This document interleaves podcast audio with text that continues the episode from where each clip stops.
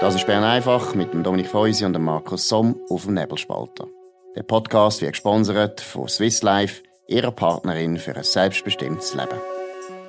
Das ist der 1. Juli 2021, Bern einfach. Dominik Feusi, was läuft in Bern? Ist immer noch Erschütterung zu spüren, was Kampfflugzeuge betrifft, oder wie sieht es aus? Ja, das ist äh, das dominierende Thema. Ähm, Links-Grün, also die SP, die Grünen GSOA haben äh, eine Initiative angekündigt, wie damals gegen den FA 18, also sollen die Übergangsbestimmungen geschrieben werden, dass die Schweiz äh, kein äh, Kampfflugzeug von der Firma Lockheed Martin und auch nicht von der Firma Boeing äh, kauft. Ähm, das ist natürlich eine Zwängerei, oder? Weil wir haben ja letzten Herbst abgestimmt. Das wird auch das Hauptargument sein in der Auseinandersetzung. Aber es zweifelt eigentlich niemand darüber, dass SP und Grüne die äh, Unterschriften zusammenbringen wie damals.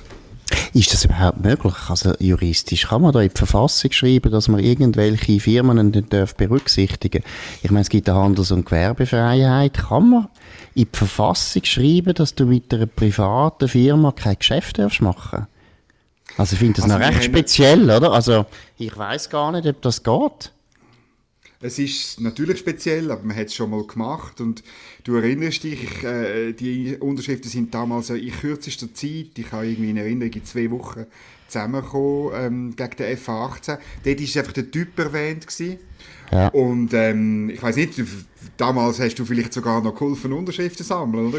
Erstens stimmt das, ich habe das geholfen, aber ich glaube nicht, dass man eine Firma reingeschrieben hat. Also ich habe jetzt einfach das Gefühl, du, du, könntest, du könntest vielleicht als Firma sogar klagen gegen das. Also ich weiß es nicht, ich finde es ganz eigenartig, muss ich sagen. Aber du hast also, recht, es ist am Schluss eine politische Frage. Genau, und, und eben, wenn, wenn die Unterschriften zusammenkommen, das ist schwierig so eine, so eine Initiative für ungültig erklären. Aber es ist richtig, also rein legalistisch betrachtet glaube ich auch, dass es zum Beispiel gegen WTO-Regeln verstößt und, und, und, so weiter. Aber ähm, ja, äh, es ist wie es ist. Ich glaube aber, dass wirklich, man, relativ, äh, man kann relativ ruhig auf die Abstimmung schauen. Das wird, wird ganz, ganz schwierig. Kommt noch dazu, dass die SP mehrere Widersprüche auch macht. Also sie tut... Äh, äh, sie will jetzt die, die, die Jet verhindern und sagt, ein europäisches Kampfflugzeug müsse es sein. Dabei hat sie nach dem Grippen so eine Arbeitsgruppe gegeben und dort hat sie explizit mit unterzeichnet, dass so politische Fragen keine Rolle sollen spielen bei den nächsten Kampfjet also gut, ich glaube sowieso, dass die Linken halt da wirklich Opfer von der eigenen Vergangenheit sind, oder? Sie haben, ja. eben, sie haben da erstens eine Abstimmung verloren und anstatt dass sie einfach gesagt hätten, okay, dumm gelaufen, haben sie das sofort irgendwie gerade äh, wieder wollen weitertreiben, haben jetzt das Gefühl, F18 äh, Beschaffung, das ist damals ein ganz grosser Erfolg gewesen. Ist es ja eigentlich nicht gewesen. Es ist ja nur die Unterschriftensammlung ist gut gewesen und genau. es ist ja gerade nach der XOA-Abstimmung gewesen. Deshalb ist man so euphorisch gewesen. Aber man hat ja dann auch wieder verloren. Also, es ist eigentlich bis jetzt gar nie gut rausgekommen, wenn man so etwas gemacht hat. Es, mich denkt, es ist ein bisschen fast nostalgische Zwängerei, die man da muss diagnostizieren muss. Ja, und du weißt, wie das auf der Linken ist. Oder wenn so, so etwas macht, oder wenn die USO so etwas macht, irgendeine Initiative, dann muss eigentlich die Mutterpartei, ist wie im Sachzwang, sie müssen mitmachen, oder? Weil das ist ein riesen Brimborium unter den Funktionärinnen und Funktionären geben, oder? Ja, und für so ist klar. Ich meine, das ist ein Raison d'être. Sie müssen, sie müssen eben fast. Sie haben gar keine andere Wahl, als jetzt da etwas zu machen. Und, äh, normalerweise kommt das nicht so gut raus. Also ich bin auch absolut gelassen. Ich habe das Gefühl, die Linken machen da meiner Meinung nach einen taktischen Fehler. Ja, und das andere, was mich beschäftigt äh, im Moment, oder wo ganz gross in den Zeitungen ist, ist äh, ein Thema aus der Stadt Zürich nämlich dass die Aufhebung von dem Parkplatzkompromiss, der ist etwa gleich alt wie der von 18. Also der ist 1991 hat es den Kompromiss gegeben, dass wenn man oberirdisch Parkplätze auflöst, dass man sie ähm, irgendwo wieder, wieder schafft, irgendwie unterirdisch zum Beispiel oder so, dass also die Gesamtzahl von Parkplätzen nicht sinkt. Und das hat man jetzt mit drei Abstimmungen gebraucht im städtischen Parlament, hat man das aufgehoben.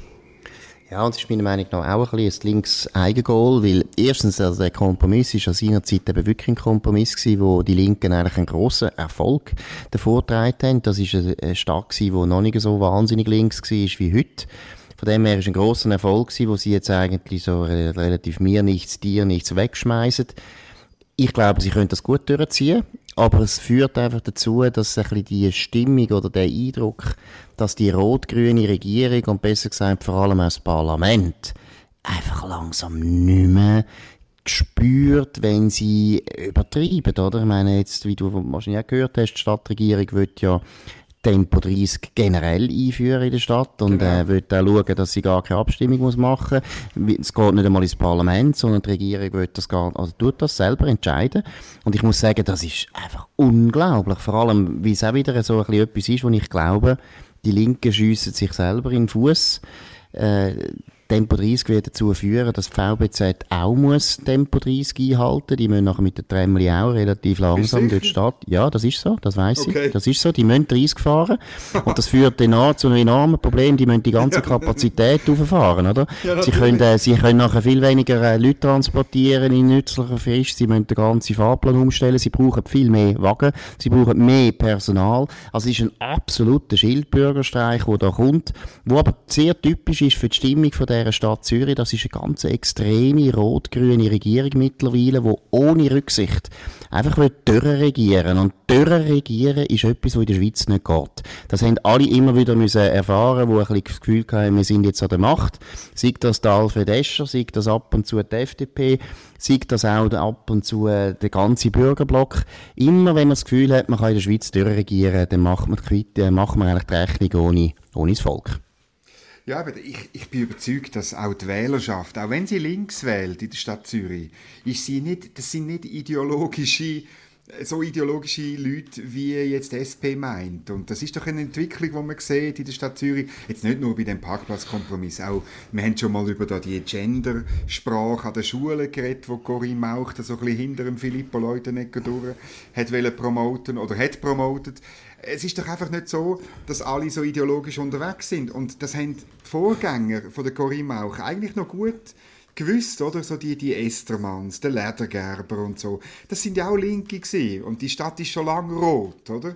Aber die haben ja. gewusst, wir, wir müssen irgendwie müssen wir noch ein bisschen mit den anderen auch noch ein bisschen leben. Wir müssen eine Regierung sein für alle in dieser Stadt und vor allem auch für die, die zwar links wählen, aber gar nicht so ideologisch sind.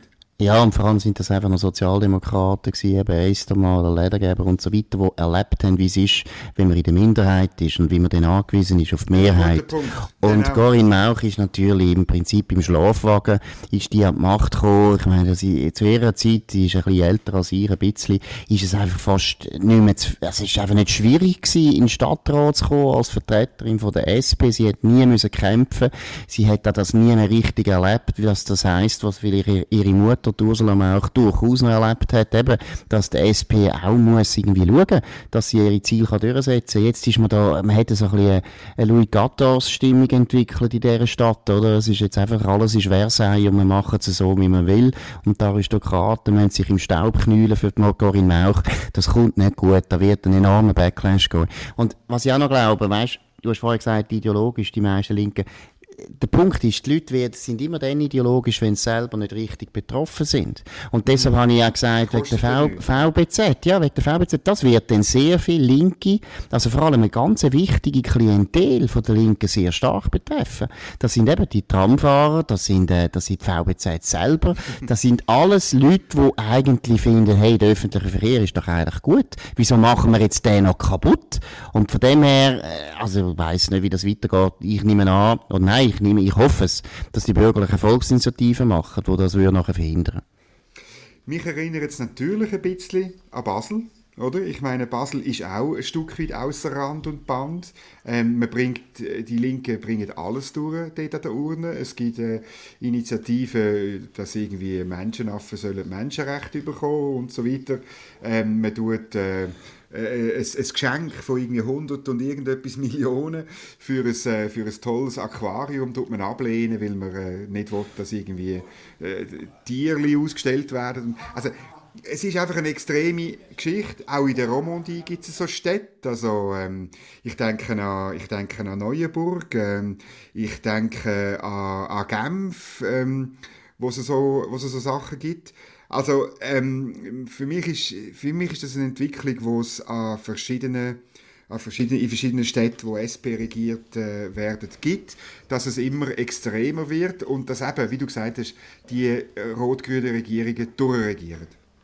Und es ist halt auch ein bisschen das Problem von der Entwicklung, sagen wir, in der Schweiz, oder, dass sich jetzt das immer mehr also wirklich segregiert, oder? Man hat einfach die rot-grünen Kernstädte, das ist ein bisschen ähnlich in Amerika, wo mhm. einfach gewisse Gebiete oder in Deutschland, oder? super demokratisch sind und nachher der Rest ist völlig anders.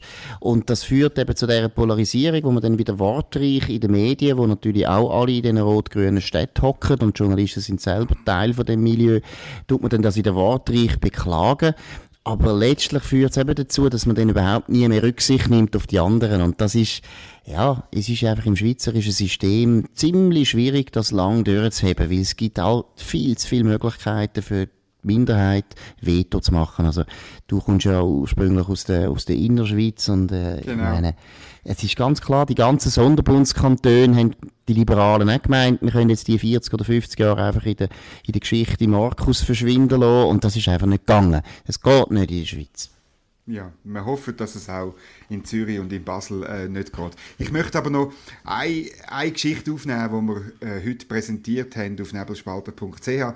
Das ist nämlich, wir haben Einblick äh, in die Geschenksammlung von der Eidgenossenschaft und das ist wirklich lustig, was es dort alles hat. Also ich zähle nicht alle Sachen auf, ähm, aber zum Beispiel ein, äh, ein, ein Schmuckset, also mit Collier, mit Ohrring, mit einer Brosche und äh, mit einem Armband, also vom Scheich Khalifa bin Zayed Al Nahyan, also in Dubai, wo die Roswitha Merz, die Frau vom Bundesrat Hans-Uli Merz bekommen. Der Versicherungswert ist 250.000 Franken.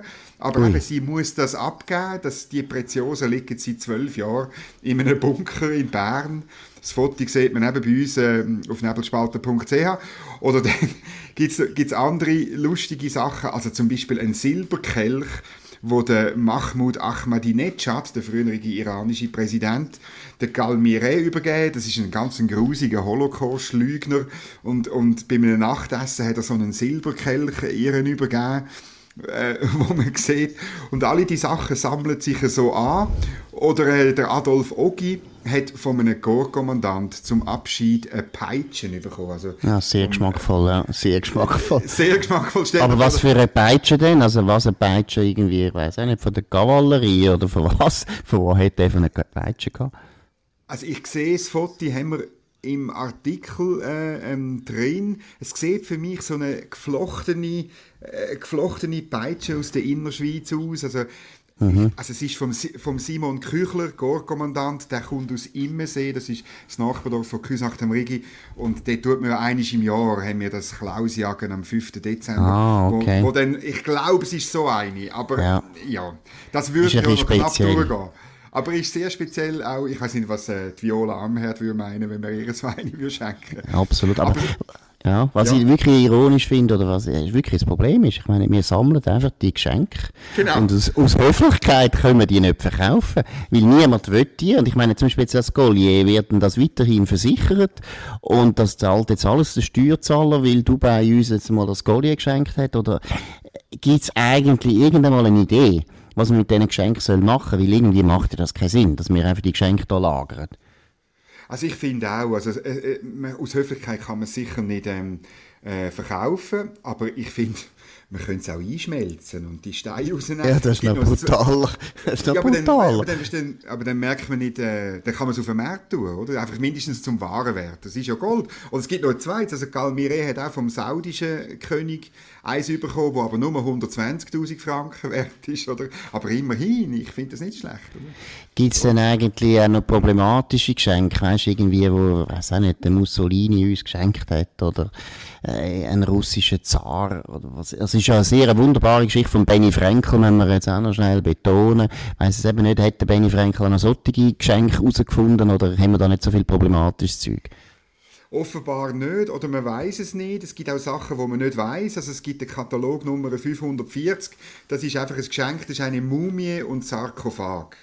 Und das ist, man weiß nur, dass sie 1916 soll sie als Schenkung in die Schweiz gekommen sein. Sie ist im Moment ausgestellt im Historischen Museum Bern, wo schon andere Mumien äh, sind. Ähm, Und äh, mehr weiß man aber nicht. Wer, was für eine Mumie das ist, weiß man nicht. Fragen kann man sie ja nicht.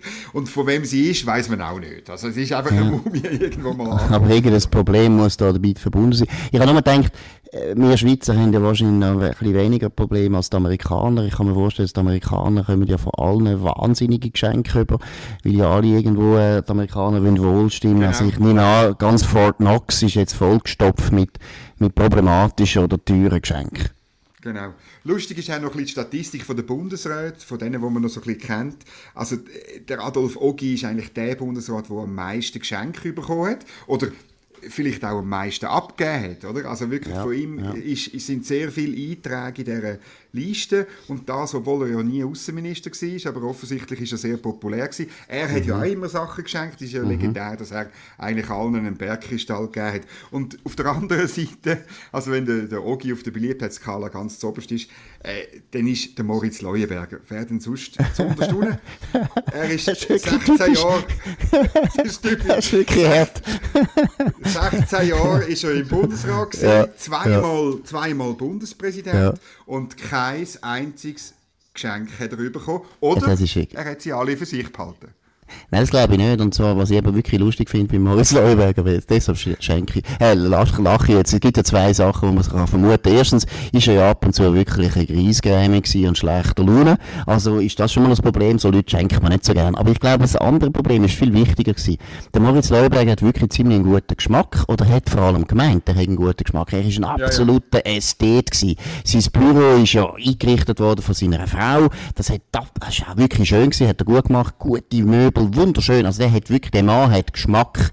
Und solche Leute Geschenke machen, ist immer, ist ein Desaster, weil man immer eigentlich schlecht da steht. Während der Ogi hat jetzt wahrscheinlich eher ein bisschen einen populären Geschmack das ist gut, oder? Haben wir nichts dagegen, aber dem hat man natürlich gerne etwas geschenkt, weil der hat sich so gefreut. Und was ich aber gleich noch muss sagen, also Ogi ist natürlich ja super. Ich meine, er hat nur so die blöden Steine, hat er verschenkt und hat ihm vor hoffentlich ein paar Colliers eingetauscht. Also in dem Sinne ist er noch recht geschäft geschäftstüchtig gewesen, muss man jetzt auch mal rausstreichen. Na gut, das ist es gewesen. Mit die Diplomatengeschenke, die könnt ihr jederzeit bestellen. Ihr müsst einfach 250.000 Franken einzahlen, dann können wir das Collier über aus Dubai. Also das ist jetzt Fake News, bitte macht es nicht jetzt tun unsere armen Beamten in Bern noch zu viel schwitzen. Das war es von Bern einfach an dem 1. Juli 2021. Wir hören uns wieder morgen zur gleichen Zeit auf dem gleichen Kanal. Danke für die Aufmerksamkeit und auf Wiederhören. Das war Bern einfach mit Dominik Feusi und dem Markus Somm auf dem Nebelspalter. Der Podcast wird gesponsert von Swiss Life, ihrer Partnerin für ein selbstbestimmtes Leben. Den Podcast könnt ihr auf nebelspalter.ch abladen und auf allen gängigen Plattformen wie Spotify oder Apple Podcast und so weiter.